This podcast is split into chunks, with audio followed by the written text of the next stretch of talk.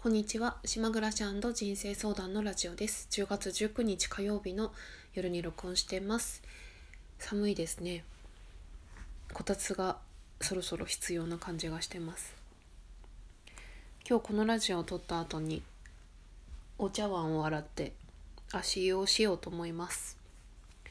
えっ、ー、と今日は雑談なんですけど今思ってることを喋りたいと思います。えー、とまず1個目なんですけど10日前先週末ですね。先々週か10日前にインターネット断食を3日間やりましてでその時に私が一緒にやってくれる人をホームページとノートで募集をしたところ私がやっている湖のお客さんから連絡があって一緒にその人とやったんですね。その人四国にいる方で私は島根県の沖諸島っていうとこにいるんですけどそれででその誰かと一緒にこのインターネット断食をやった時に何をするかっていうと、まあ、同じ時間に、まあ、インターネット断食してるんだなっていう、まあ、モチベーションになったりとかあとは最後に、えー、お互いの、まあ、感想とか日記のようなものを手紙に書いてシェアするっていうこととあと一番最後に前喋ったんだけどテレパシーをしたんですよね。でこれはあのマーマーマガジンっていうあのジンのような雑誌に書いてあったもので10年ぐらい前の号だったと思うんだけどそのテレパシーをするっていうちょっとこれ前説明したんですけどね。でで私はそのテレパシーを送って受け取ってっていうことをしてでそのその子からもテレパシーの、あのー、結果の手紙がね昨日届いてたのでちょっとテレパシー結果の共有をしたいと思います。テレパシーって何なのかっていうとあのただ単にイメージを送るっていうことなんですよね。なんですよねって私何も専門家じゃなくて適当に喋ってるんですけどそれそういうことですよねテレパシーって。あのイメージをその人に送るっていうだけであとは受け取るで受け取って送るっていうその順番とかも決めずにやったんだけど私はまず時間を決めるんですよ日にちと。それで、うんと、先々週末の、えー、日曜日の8時だったのね、まあ、ちょうど今時間ですね今7時55分だから。私は最初に受け取るっていうことをしてその後に送るっていう作業をしたんですよ。で受け取った時に私が受け取ったイメージっていうのは確か白ちょっと忘れちゃったんですけど 自分で忘れちゃったんだけどその子その子には手紙で書いたんだけどた確か白黒であのね幼稚園の時に見ていた幼稚園の時にそのクラスでクラスっていうのかしら見ていた人形劇先生がやってくれる人形劇その映像が浮かんだんですよ。まあ、物語とかは特になくてその人間人形が2人出てきて男の子と女の子が出てきて白黒で何か劇を やってるっていうのが受け取ったのね。で私が送ったイメージっていうのは、まあ、適当だったんですけどあの掃除機のようなホースのようなものからハートがいっぱい出ていくっていうイメージを送ったんですよ。ハートの紙吹雪みたいな感じでバーってもうハートが数えきれないくらいいっぱいいっぱい桜吹雪みたいに出ていくっていうあとはアイスのスイカバーのイメージを送ったんですよそれ何か送りそれ送るって決めたわけじゃなくてなんとなくスイカバーが浮かんだってことなんですよね私が。ですね。でテレパシーってあの連毎日やったりとか続けないとねなかなかこう精度が上がらないみたいなんで私1回しかやってないからまあ、なかなか難しいところもあるとは思うんですけどその友達から手紙が届きまして、えーまあ、結果的にイメージとああどうなんだろうあ近いのか私あそうだよねあのね読むね。えーと、その子が送ったイメージっていうのが私が今沖諸島っていう離島にいるんですけどその沖の海を見ながらその彼女と私純子さんと2人で草の上に座って話をしているイメージでえー、っと白黒の白黒のイメージで送ったって言ってるのね。で受け取ったものに関しては受け取る余裕がなくて受け取れなかったんですってその人は。なんか送るのに精一杯で受け取れなかったって言ってるのだから私が送ったあのハートの紙吹雪は受け取ってないまあ潜在的に受け取ってるかもしれないけど意識的には受け取ってなくて。ででもその彼女はその2人の人間がその座って海で海をあ芝生の上に座ってるっていう海を見ながらっていう話をしてて。だからちょっと似てるんですよね。私の人形劇のさ 2人の人形が出てきて白黒でっていうとこがちょっとあのシンクロしてるなって思った。まあそれだけですね。それだけですね。っていうかそういう結果ですね。これが全くねスイカバーとか出てきたらものすごい興奮するんですけど。まあまあ楽しかったですよ。また次のね今週末も木曜日と金曜日に仙台の方と初めての方とインターネット断食をやるっていう予定でいます。面白いですね。知らない人とやるの。うん。えっ、ー、とそれがまずテレパシーの報告でであとはね今日ちょっとふと思ったことっていうかなんかあのこの話は私多分したのかな。でも今日改めてもう一度思ったことがあって私が最近あのこのラジオで喋ってるんだけどあの自分の仕事の関係で私が今企画している自分の仕事なんですけどあの移住者の方にインタビューをするっていうことをしてるんですね。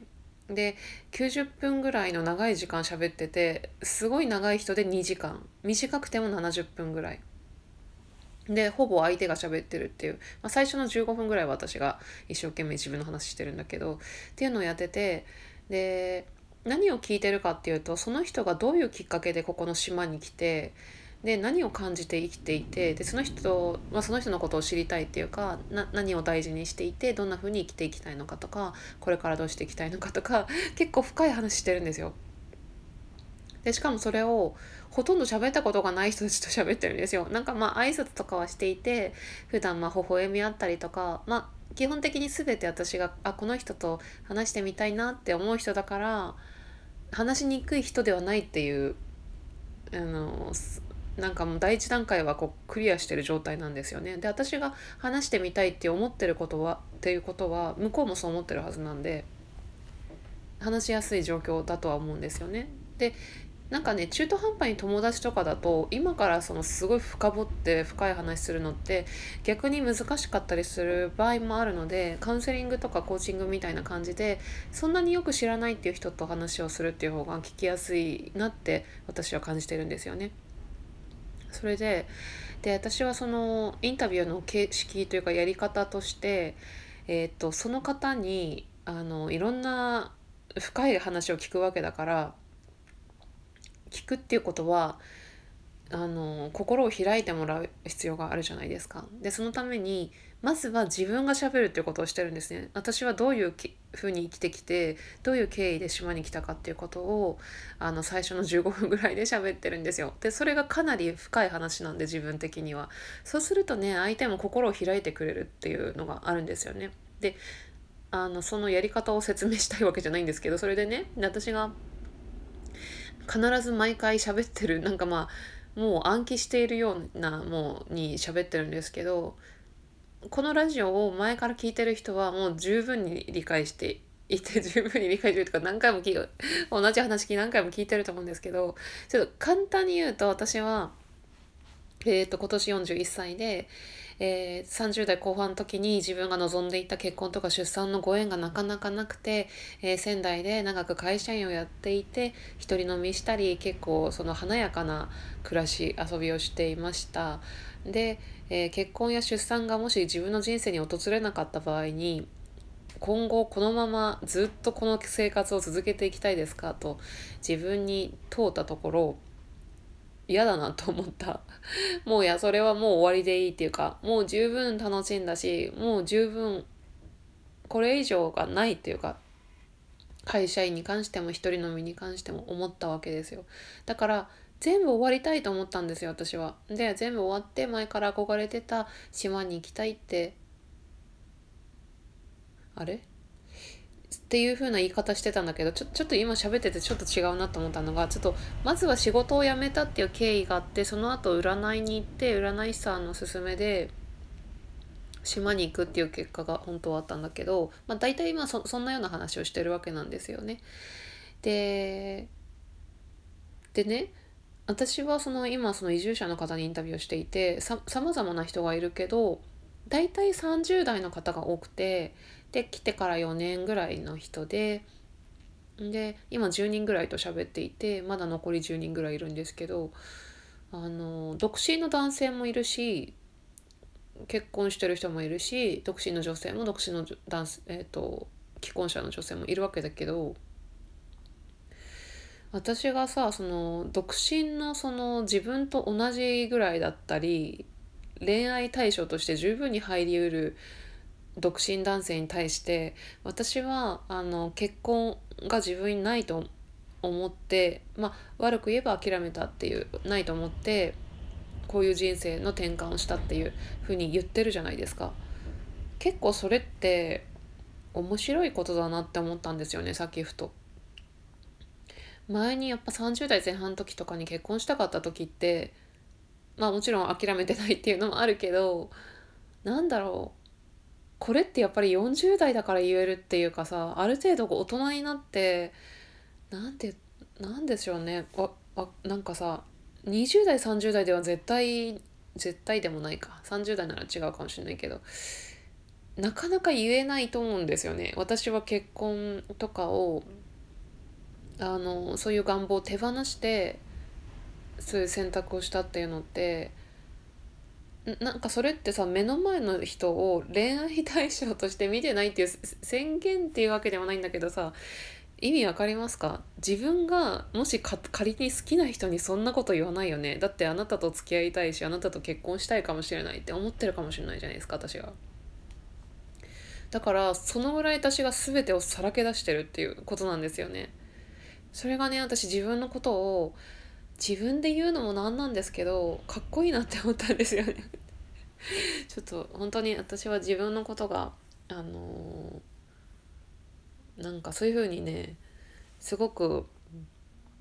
褒めるっていうか自分で自分のこと褒めるし褒める時もあれば責める時もあればあの落ち込む時もあればいろいろあるけど結構褒める時もあってかっこいいないいいい大人になったなって思ったんだよねさっき。なんかそんな話をしたいと思ったかな。他にもいろいろあるんだけどでももう12分ちょっとになってしまいましたね。あとじゃあ最後にちょっと簡単な話でトカゲの話しようかな。私が今年の夏にこの夏一番のニュースと言ってもいいぐらいだけど前にラジオで喋った深夜に起きたら部屋の中をコウモリが飛んでた日があったじゃないですか。今なんかね今すごい外が、ね、嵐みたいに風が吹いてるんでごめんなさいね。あの風の音が多分入ってると思います。あのコウモリがね家の中を飛んでたっていう時はねものすもう一番怖かった。自分家で。で、まあ、窓開けたら出てってくれたんだけどで実はねみんなに言ってなかったんだけど言うの忘れてたんだけど1ヶ月ぐらい前に夜中起きたらね部屋にトカゲがいたんですよ。畳の上に。ベッドの近くに。それもすっごい怖くて。で私例えばゴキブリとかさなんか虫とかだったら叩いたりとかほうきとかあるんでなんか自分で退治できるんですけどトカゲはさそれができないし虫と違うところって捕まえられないんですよね。すごいすばしっこくて。しかもほうきじゃ何ともできなくてさあの網を虫網とかがないと捕まえられないと思うの。でも虫網家にないから。ですっごい怖くて私トカゲとかは苦手なんですよ。ああいうちょっと爬虫類系というか。それで悲しかったのはねあの追いかけてったら見えないとこに行っちゃって捕まえられずトカゲともうこの家で一緒に暮らす暮らすっていうかなんかなんかさ怖いものが家のどこにいるか分かんないって怖いですよね。その状態だったんですよ私がある日。でももうどこ行ったか分かんないし部屋結構広いんであの寝ちゃ寝たんですよ。もう眠かったし。でなんかああトカゲ。でも結構さ、ま、古民家ではないんだけどいろいろ虫が入ってきたりこの間もバッタがねな3匹ぐらいいたりとかあるからまあどっかに行ってくれたんだなって思ったんですよ屋根裏とかに。で去年の夏ぐらいからずっとあの夏場に台所の窓のとこにトカゲが外側ね外の窓のとこにくっついてるのは何度も見てたんでたまにトカゲがいるなっていうのは気づいてたわけよ。でそれでさあのでなんだかトカゲがいるのかいないのか分かんないまま数日過ごしてこの間外に出ようとした時に家の玄関開けたらトカゲが降ってきてあの上から頭とかに落ちなかったんだけどあの普通に地面に落ちて完全にだからね私ん家に住んでるっていうかあの何まあどっかから通って外に行ったんだと思うけどトカゲがまずいたでしょ外に。でこの間洗濯干そうと思ってベランダ出たらまたトカゲいたんですよ。で絶対同一人物だと思うんですよね。だからあの絶対にトカゲがねもうここにあの 草もいっぱい生えてるし隣が空き家であの草がとにかく竹やぶみたいになってて なってて、うん、絶対どこにもいなくならないというか本当にもうここに住みたいんだなっていうのを思ったっていう話。それがトカゲの話です。はい。えー、っとねちょっと最後にお知らせがありまして私がやっているあのオンライン対話湖の、えー、スタンド FM のチャンネルを作りましてえー、っとスタンド FM でようやく一つの端末で複数アカウントが作れるようになったのを知らなくてえー、チャンネルを作りましたのでまあ似たような話をしてるけど若干フォーマルな話し方をしているということと、えー、あとはまあそうですね興味があればあの聞いてみてくださいっていうこととあとは今回のインターネット断食についてノートにブログを書いたんですけど結構上手に書けたなと思っているのであまりそのブログのシェアとか普段してなかったけどあのキャプション欄に貼っておくのでもしご興味がありましたらご覧いただけましたら幸いです。ではご視聴ご清聴いただきましてありがとうございました。